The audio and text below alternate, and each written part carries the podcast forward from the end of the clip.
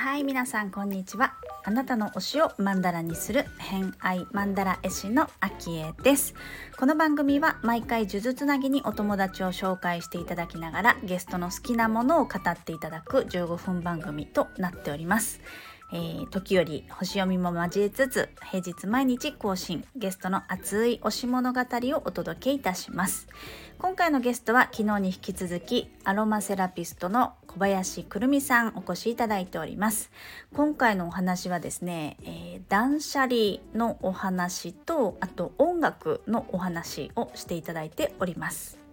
偏愛にまつわるホロスコープをご紹介いたします。月星座がさそり座。金星星座が伊手座をお持ちのくるみさんです。星読みが好きな人はこの星座も背景にお聞きくださると楽しめるかもしれません。それではどうぞ。断捨離いきますか？あはい。断捨離いきましょう。断捨離まああの結構しっかり今見た感じもすごくすっきりしたおお家に住んでらっしゃるっぽいですけど、断捨離は好きですか？はい、好きですね。はい、と言っても、もともとは、物を結構、物というか、洋服か、が、をなんか、たくさん持っちゃってる人だったんですね。おしゃれが好き。おしゃれも大好きで、うん、あの、それこそなんか、マンダラ模様とかのすごいデシグアルっていうすごい派手な洋服屋さんが好きでそこで働いてたこともあるんですけど、うん、もうその洋服をもう着なくてもこの柄が可愛いから買っちゃおうとか昔はもうそんな感じで持っちゃってたんですけど、あのやっぱりもう心とあもう体とい生き方か。生き方とお家の中っていうのはもうものすごく比例してることに気づいて。ドキですね。はい、はい、なるほど。それに気づいてしまい、はい、気づきました、はい、でもやっぱりあのやっぱり人間ってどんだけ手放してもあいやわかんない。私がなんですけど手放しても手放してもまたなんか家を変えたりとか置く場所があると気づかないうちに、うん、なんか物があったりして あれ？みたいな。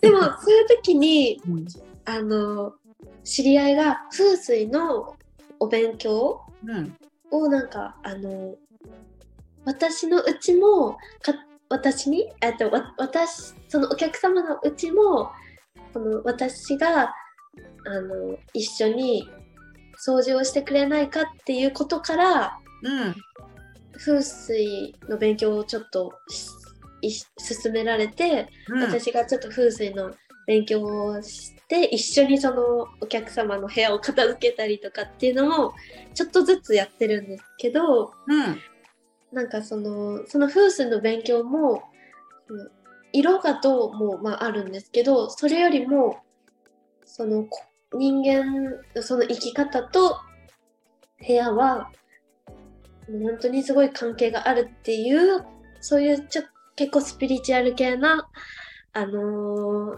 風水なので私もすごい楽しんでできたというか、うん、なんかその部屋を片付けることによってでこの声優からのメッセージもより受け取りやすくなったりとか、ね、部屋が散らかってる時はなんか私もなんかざわざわしちゃって、うん、なんか聞き取れなかったりとか、うんうんうんうんうん、本当につながってるなって思ったのは、うん、あ体とそのお部屋がつながってるなって思ったのはその瞑想で自分自身をヒーリングした時に、うん、あの私はお家の中もヒーリングをするんですね。うん、そうすると部屋が片付くんですよ。おお。先にヒーリングをしたらってことですね。へえ。なので私自身をヒーリングしたらうちも片付くし、は、うちをヒーリングすると私も私の脳も片付くというかそういうああ一緒だみたいなだからどっちからもやってもいいのかなみたいなつな、うん。うん、がってるみたいな確かに確かに確かにあでもそれすごく分かりやすいですね思考が思考の話で言えばやっぱりこうあのまあ、私もこう作業場とかが、の、はい入る、目線で入るところだけは本当に何もなくしようとかうんで、するのもちょっと近しいかなと思うんですけど、はいね、なんかこの瞑想で頭の中がこう整理されてクリアになって、なるのと同じ。で、部屋もクリアリングするとクリアになっていく。そうですクリアになっね。ていくっていうことですよね。はい。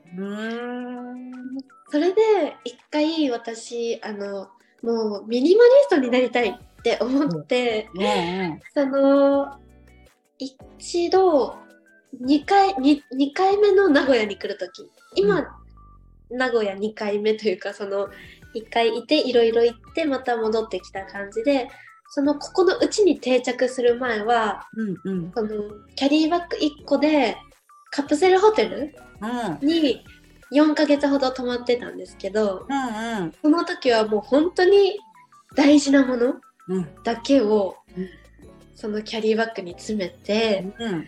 4ヶ月間過ごしてたんですけどなんかものすごくそれが私に合っていて合ってたんだ。うんうん。まあでも4ヶ月するって結構ですもんね。そうですよねうん。うんでなんかもうなんか物少ないのがこんなに私は好きなんだみたいな。あの大事にできる。うん。であのなんだろう。そうそのそういう時の方がなんかワクワク自分がしてるっていうのがすごいあって。うんうん。本当に人それぞれだと思うのでなんかこれがいいとかは分かんないんですけど私はすごくそれが好きででまあ誰より誰よりもか分かんないけど物が多かった時を考え、うんあ時があってでもそのみキャリーバッグで過ごしてる時はちっちゃい頃を思い出してうん。ちっちゃい頃は私そういえばなんか旅行に家族で旅行に行った時とかこの場所は私のあの荷物置き場みたいな感じでもう本当に何て言うんだろう。洋服とかも次の日の洋服をしっかりもうここに出してもうこれだけ触らないでみたいな。そういう子供だったなみたいな思い出して、でもそれを思い出したの最近なんですけどね。そうなんか。忘れてたんですね。そうなんです。忘れてたと思って。うん。でそうですね。でもやっぱりこうやって今あのちょっと家を持ったりするとやっぱりちょっと荷物が増えてきて。まあね、あの入れるとこも増えますからね。そうなんです。ね。だでもそれでもすごいくないですよね、きっとじゃあ。そうですねあのテレビもないですし、うん。電子レンジもなくてうん。あとそうですねいろいろないけどなんかそれがまた心地よい。はいあの、まだ手放すものいっぱいありますもう本当にいっぱいありすぎてどうしようかなっていうまたそれもワクワクなんですけどどうやって出していこうっていう、うんうんうんうんうん。ねえ、すごいでも身軽ですね、そしたらね。そうですね、うん。うんいや、増えていきますよね。そうですねでもその今のキャリーケースになる前のそのあの結構いっぱいあった時期からはいキャリーケースになるまでの間はもうかなりこう、そうです進んでましたね。出ましたね。結構急に？急にですね。ずつゆっくりやってなくなっていったのか、それとも一気にドンってこう期間限定集中してやった感じ？えっと、なんか、み、あの、季節労働じゃないけど、ちょっとそういう短期のバイトに行った時に、うんなんか素敵な本当に旅人の方とかに出会って、うんうん。なんかその方たちが、本当になんか、大事なものだけ？思ってるっていうのを見て、でもそこに行った私は、もうそれ宮古島から直で行ったのかな？その、その季節のところに。もうなんか荷物すっごい多めで、うわ、何これ？みたいな。もうなんか違うと思って、なんかすごいそこで、なんか魂が震えて、うんそっからその実家に帰った時に、一気に捨てたのかな？うん。で、まあ実家ならまあそんなに、実家にもまあ荷物ちょっとあるんですけど、私の部屋に。そこは今減ってるので、そうですね、そそうですね、そんな感じで。うんうんでもちょっと星の話をすると、はい。えっ、と、この私偏愛、マンダラって偏愛にまつわる、こう、好きなものとか、偏った愛をテーマに私してるんですけど、好きなものとかって、その月星座、月、人ってこう10点体持っていて、そのうちの10個のうちの月っていう星座と、うんえ金星星座っていうのを見て、メインに見ていくんですけど、はい。その、金星星座の方って、えっ、と、こう、ワクワクしたり、ときめいちゃったりする。えーまあ、あの、金星っていうだけあって、まあ、恋とか愛とかも入るし、まあ、お金も入るんですけど、どっちかっていうと、こう、ワクワク、ときめきが止まらないみたいな、そういう変態になるんですよね。で、うん。とですね、くるみさんの場合は、この金星が伊手座さんなんですけど、実は伊手座に天体が4つもお持ちなんですよね。はい。しかも、そのうちの3つが、えっ、と、度数が1度ずつしか違わない、こう、はいぎゅっと、まあ、こ地上から見たらほぼ重なっている状態うん。になっている天体が3つぐらいあって、はい。いやすごいこの辺は強いんじゃないかなって思っていたんですよ。あの、ホロスコープを見たときに。はい。だから、その、多分そのバックパッカーみたいな、バッグ一つで旅をしている人とか、その、いて座っていうのの象徴としてはですね、はいあ。のーまず自由とか、うん冒険とか、はい。あとは、ピューンって、要はいて座なので、遠くにピューンって飛んでっちゃうみたいな星座なんですけど。そこに、まあ、ときめきの何、そこ、その中にときめくポイントが、くるみさんの中にあるんだろうなって、そこにちょっと情熱的な天体だったりとか、広げる天体とかが入ってたりするので、もうそれにときめいちゃったらもうい一気にブワーッと広がるのかなと思って、お火がついてしかも拡大していくみたいな 感じになってるから、もうなんかもう断捨離しようって思ったらもうそう、そういう人たち、素敵な人たち、自由で、大事なものだけこう片手に持ってうん。生きていいける人たちを見たらもうワクワクしちゃって、自分もそうなりたいってガッて言ったのかなってちょっと聞いてて思って。うん、だ。からそういうなんかときめくポイントとしては、いて座を見てみる。ると、くるみさんの場合は良かったりしますね。すごい。面白いですね。面白い。ねでもその、スーツケース1個で4ヶ月、ノバド的なことですよね、要はね。の、ノマドってなんなんであすか？とこう、まあ、遊牧民みたいな、そうですね、そうですね、そうですね。ノーアドレスで、住所なく、あはい そうです、そう特定。の住所なく、どこでも生きていける感じ、はいで。そのなんか自由さっていうのはすごくいて座っぽいなと思って。それを4ヶ月かって思って。そう結構そう長いですね。ね。うん。やっぱでもかっこよいいなって思いました。なんかそういう生活いいなってね、思いました。そうですね、思いました。うんいや、そう、私もそれは思うかな。確かうに。ん。うん。そうそう。そうなんですよ。はい。んなんか、でも家を持つと家もいいなって思ったり、もう本当に。に、なんか悩み中です、今。でもね、さええっと、ヒーリング自体はご自宅でされてるんですか？そうなんです。なるほど。じゃあ、今のところが施術をできる状態の部屋もあるっていう。そうです。そうか。まあでもね、今だったらそういう、こう、ノーアドレスでいろんなところでもできたり。なんか必要なんですか？だあの、体とか触るんですか？そうですね。基本頭最初に頭皮を触って、でもやっぱり全身触る感じですね。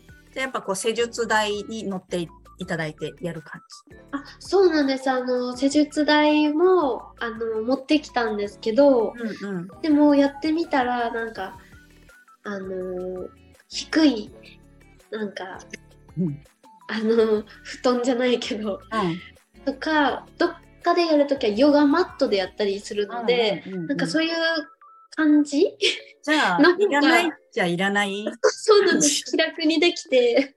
いいですよね。なんか一枚バット引いて、すごい広い、あの、エネルギーの高い土地、大地とかの上でやる方が、なんかすごいいっぱい入ってくるような感じがね、ね。したりとかするうん。と、なんか、なんかそういう、まあ、狭いとこじゃないですけどね。でも自分の居場所っていうのもすごく好きそうな感じはするので、はい。うんね、なんかでもそういう広いところでうん自由にやるのも、あ、できそう。どこででもできそう。そうですね。どこでもできちゃいます。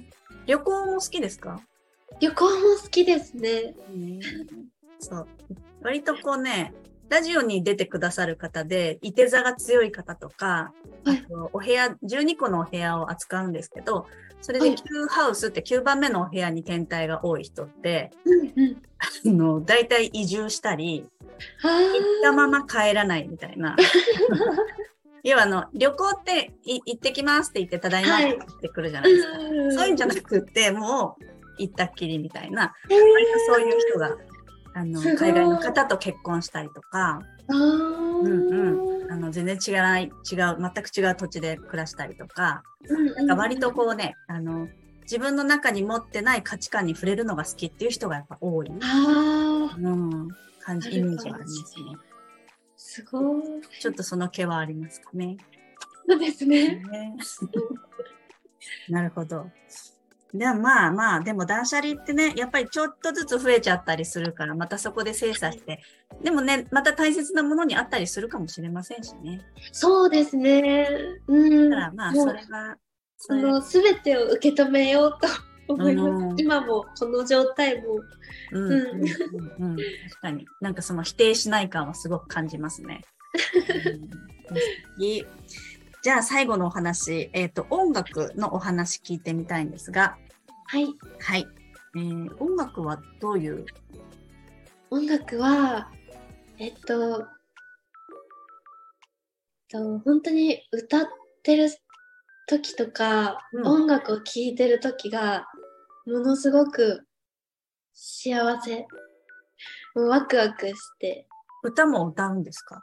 はい、歌も歌って、えっと、ギターと、うん。ギターとかウクレレとかピアノうん。を、あのー弾いたりします。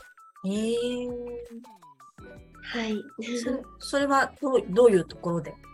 あ、もう本当にあの、ずっと趣味でやってた、やってるので、えっと、お家でうんうんずっとやったりですね。うはい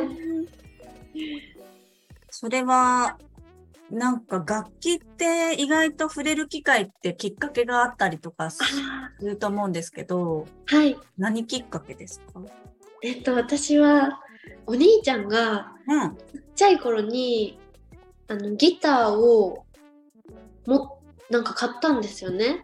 うんお兄ちゃんが。うん、で、あの、本当にその、生まれたところはもう本当に、ポツンと一軒家うん、のとこなので、あの、本当にどんだけ音を出しても、あの、何も言われない。なるほど、なるほど。はい、であ、まあ、ギターはそうお兄ちゃんでもともとピアノをその保育園の時から習っててあのー保育園の頃のなんか夢もなんか紙に書く夢も歌手になりたいみたいな書いててうん。でピアノもやっててでそしたらお兄ちゃんがギターをなんかあの かっこつけてんじゃないかなんかわからないけどそのすごい覚えてるのがすごいなんかその住んでたお家が昔すごい広くてうんなんか2階の窓のなんか 窓の3じゃないけどのところにお兄ちゃんがこう寄りかかりながらギターをこうなんか映画みたい。外を見ながら黄昏れてますね。はいそれでなんかうわーかっこいいとかっこいいって思ったんだ。うん。なんかそっからもうなんかうん。なんか私もやりたいと思って。あでもまあその時は本当に私ちっちゃかったのであのー無理無理って言われてて。うんうん。でまあ家族そのお兄ちゃんもギターやってるし真ん中のお兄ちゃんもあのいるんですけどベースをやってたりして、うんうん。まあみんな好きだったんですよねきっと。であの小学校かなぐらいの時にまたギターの熱が出てきてえっとお兄ちゃんのギターそのちっちゃい頃にお兄ちゃんが使ってたやつかな？違うか。ギターを借りてなんかアコギなんですけどやったらなんかあでお兄ちゃんに教えてって言ったら無理やさっていう感じでうん。うん。言われてでそこでまたなんか熱が出てんあの自己流で耳コピで、うん。その時ってやっぱり携帯もなかったのであのん楽譜じゃないけどコードのやつコードのなんか紙を見ながらうん。耳コピで1曲ゆいの曲をうん。いいあの、うん練習してでお兄ちゃんに「どうだ?」って見せてうん。そしたらなかなかやるじゃんみたいな もう認められて。そっから、まあ、そのお兄ちゃんのそのギターをいまだに私がもう使ってます お兄ちゃんの持ってきちゃったんですね。そうなんですへえ。そうじゃあギターを弾いて結構自由に、ひあと歌も歌う。そうですね。弾き語り。結構歌も歌うのもじゃあ好きってことですもんね。そうですね。歌歌うの好きです。結構ね、家で熱唱しちゃいます？家でも熱唱しちゃいます。どこでも熱唱するんですか？いやまだその 人前で歌うっていうのも最近好きになってきたんですけど最近なのでなんかなんだろう今までは隠れて隠れてというか うちで歌ってたんですけど最近隠しきれなくなってきて もう鼻歌とかもうこもう声に出しちゃったり気づいたら歌っちゃってますね。いいですね。気持ちいいですよね、でもね、歌歌うのね。そうですうんね。うんうん。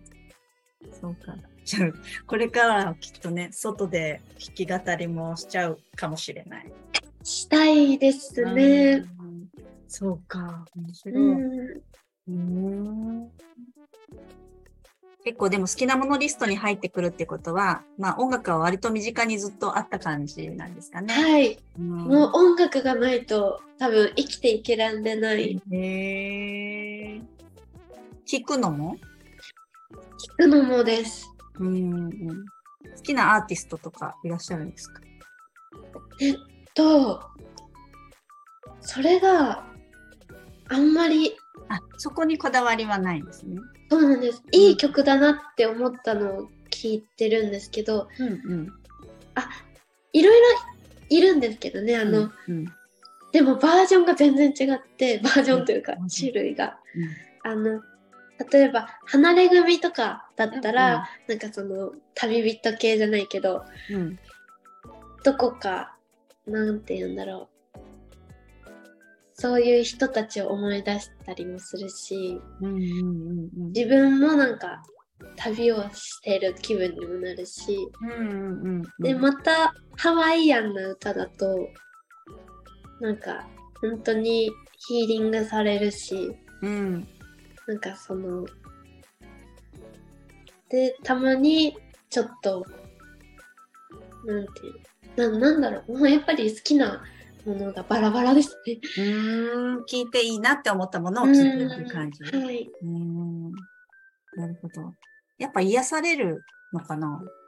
そうですね。うんあとはなんか映像自分の撮ったその動画と綺麗など景色とその音楽がを合わせるのが好き。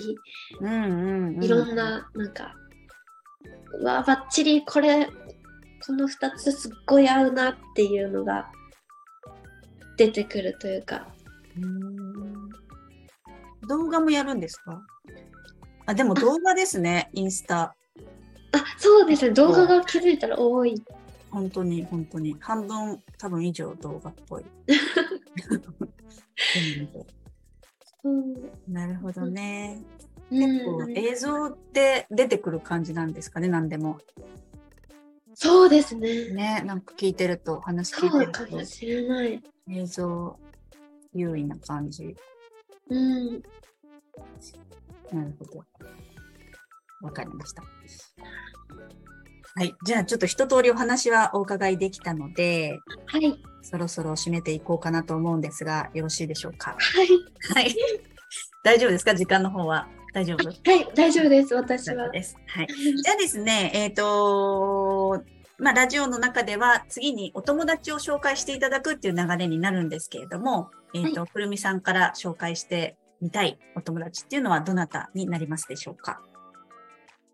えっと今宮古島にいるやっちゃんっていう方なんですけどやっちゃん。はい。やっちゃんはどんな方で、どういうえっと関係で、あのーその宮古島のそのえっと働こうと思ったその雑貨屋さんに、うん。で働いてその当時働いてた方でで一緒になんかいろいろ教えてもらいながらでその時お互いなんか夢を語ってうん。でで今離れてるけどなんかインスタとか見るとすごいやっちゃんがなんかあのその時もいろいろやってたんですけどさらになんか拡大というかへーヨガとかなんかいろいろやってるんですよねうん。私も把握できてないくらいなんか やってるのでなんかすごいなーとか楽しそうって思いながら見てます、楽しそうなんですね。はい宮古島の方？いや、多分あの、違います。あうんの、茨城だったかうんうんうんうん。じゃあもうそこは同じように移住というかそこではい、働いてて、実家とか地元はちょっと違ったりとかっていうそうで。すね。へえなるほど。わかりました。ちょっとじゃあやっちゃんは、えー、お話をこれから、えっ、と、OK であれば読んで、はい、はい、えー、見たいと思います。お願いします。ありがとうございます。えっ、と、じゃあですね、最後になるんですけれども、今後の活動だとか、えー告知何かがあればお伺いしてるんですけれども、ありますでしょうか？はい。はいえっと、今は、その、アロマセラピストとしてヒーリングを、あの、やっているので、えっと、場所とかも、うんいいいですか？うん、もちろん。場所場所は愛知県のあの名古屋市のえっと、まあ、熱田区周辺でおや初ってたりも。の初田？そうです。熱田神宮の近くとともう一つ、あの知り合いのちょっと場所を借りてあの一社？一社っていうところのあのところ場所を一社っていうお店？えっと本郷駅の近くの一社駅じゃなくてなえっと地域の名前ですねち地名ですね。あはいそうです、うん。一社っていう地名のところではい場所をお借りしてる。はいそうです、はいそこでもあのできますん？お子様もできる。あそそこでもできそこでもであきる。ごめんごめん。一社っていう場所でもできるし、はいえっと、熱田神宮の近くのはいご自宅のサロンでもできますよっていうことですね。あとはあの飛騨高山に帰った時にうん。あのそこでも自宅でやってたりとかうん。あのその秋上温泉でもできたりする感じです。結構変えられるんですか、そうですね。うんあのー近いですもんね。そうですねそう。なんですよね。うんうんうん。一二二時間半あれば帰れちゃうので、あの月にい一回か二ヶ月に一回ぐらいは帰ってます。うんうんうんうんうん、なるほど。で、じゃああうんうんああごめんなさい。あとはあの秋上温泉のその氷祭りが、はい。えっと2月に行われるんですけど、うん。来年ですね。はい。で、えっと、また冬は氷がすごいライトアップとかもされて、その氷祭りで今年はなんか音楽を、うん。歌を歌ってってちょっと言われてるので、うん。もしかしたら歌うかもしれないので、なるほど、そこにつながってくるんですね。はい。ええそれは、えっ、と、そ、どっかの会場でってこと？外ですね。寒くないの？ああ、さ、意外意外と、まあ、いやまあ、寒いかな。こっちも、あの、札幌で雪祭りがステージがあって、い、や、みんな歌、絶対手凍えてるよねっていう人たちが 演奏してるから、と、ああ、きっとそんな感じだね。そうですね。え、ギターで、まだ何も、まだ何も？というか、はい、決めまてないね。半年ぐらい先？ぐらいですねね。そうかそうかあっという間ですけど、はい。確かに。でももうその氷祭りの時、2月にある、その時にはもしかしたら歌で出るかもしれないですね。わ、かりました。はい。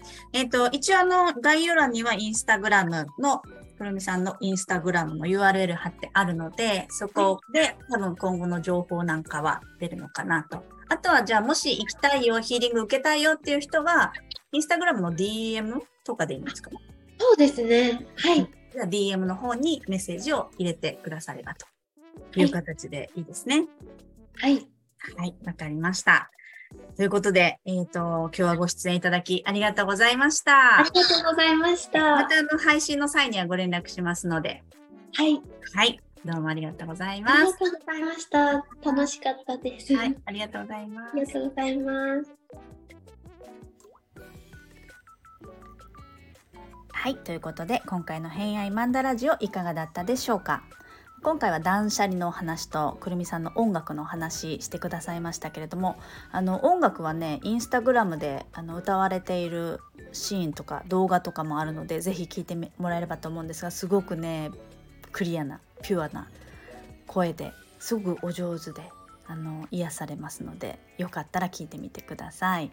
あの氷祭りの時にねリアルで聴けるっていうのはかなりなかなかのいい機会なんじゃないかなと思います。お近くの方はぜひ。あとは断捨離のお話、えー4ヶ月スーツケース1個って結構ですよね。あの私も一時期若い時にオーストラリアワーキングホリデー行ってる時はバックパック一つで何ヶ月か旅したりとかっていう経験もあるんですけどやっぱりねあの必要なものってそんなに数ないんですよねってあの時思ってたよなって。しかも必要なのをその場で変えたりね。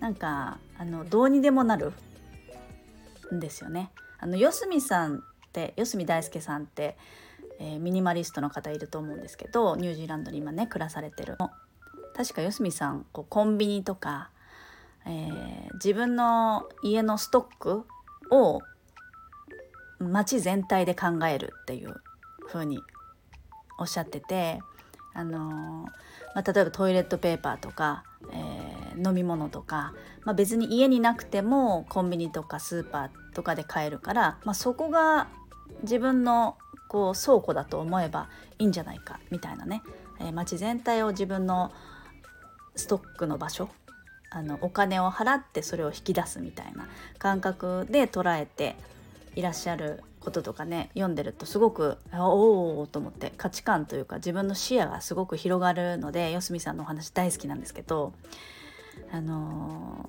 どうしてもねこう家族ができたり子供ができたりってすると物も増えていくと思うので、えー、なかなかねこう断捨離が進まなかったり思い出が増えてったりとかいろいろあると思うんですが、まあ、本当に大事な自分の必要なものっていうのは意外と少ないので一回ね旅に出るっていうのはありだなと思ったりしました。なかなかね難しいですけどね。うん。